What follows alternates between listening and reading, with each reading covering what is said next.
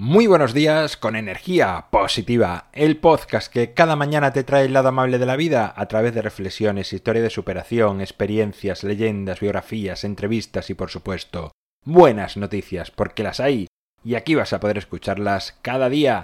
Miércoles 4 de diciembre, episodio número 498, titulado Sé amable con los demás, sintonía y comenzamos.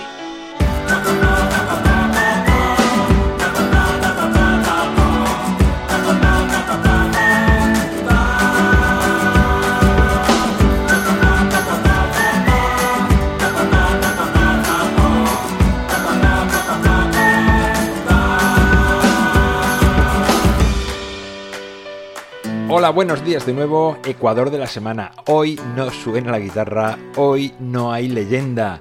Desde el lunes te vengo anunciando que este viernes finalizará esta etapa de energía positiva. Ayer, hoy y mañana desarrollaré cada una de las tres palabras que nos han acompañado en la despedida diaria de los episodios, y el viernes será un episodio especial de despedida. Hoy toca por lo tanto la segunda palabra o la segunda parte de ese disfruta, sea amable con los demás y sonríe. Por lo tanto, vamos allá con ese sea amable con los demás, con qué significa para mí y por qué te lo transmito cada día. Cada vez que lo digo, pienso sobre todo en que seáis buenas personas o en que seamos buenas personas. Creo que ser amable con el resto de humanidad, con el resto del planeta, es lo mejor que podemos hacer para sentirnos bien con nosotros mismos. Y el otro día, dando vueltas a cómo desarrollar esta frase en el podcast y analizando de dónde venía para que fuese tan importante para mí transmitirla siempre, encontré el origen en mi casa, en mis padres. Ni mis hermanos ni yo nunca fuimos buenos estudiantes. Quizás por momentos hasta fuimos malos, pero los resultados. Posiblemente durante toda mi infancia no hubo un solo trimestre en que en los boletines de notas de mis hermanos o mío no llegasen varios suspensos, no uno ni dos, a veces más. Creo que en la mayoría de las ocasiones coincidíamos los tres. Imaginad que eso sucede en vuestras familias durante años. Puede ser que hasta haya sucedido, o que esté sucediendo ahora.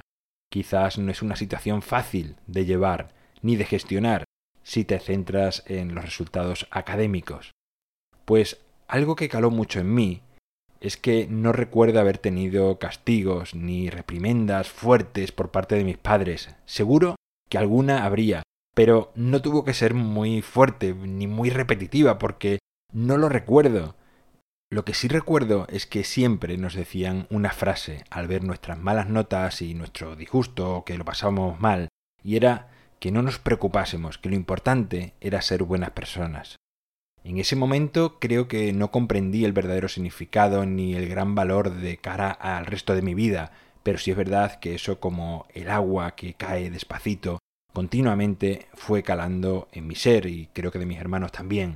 El tiempo ha demostrado que esa frase tenía más valor que 14 o 15 años de enseñanzas académicas. Sé que hay muchas personas que te dicen que si eres buena persona los demás se van a aprovechar de ti, que el mundo es una jungla, y que si a veces somos demasiado buenos, somos tontos, pero no creas nada de esto. Ser buenas personas es lo más grande que puedes hacer en la vida, lo que te hará dormir en paz cada día de tu vida. No es fácil ser buena persona de continuo.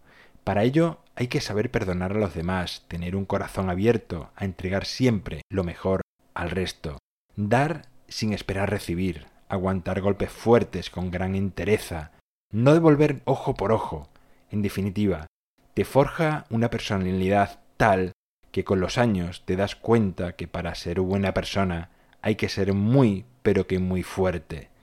Aunque a veces se exponga como modelo de debilidad, es todo lo contrario, piénsalo bien. No es nada fácil seguir ese camino.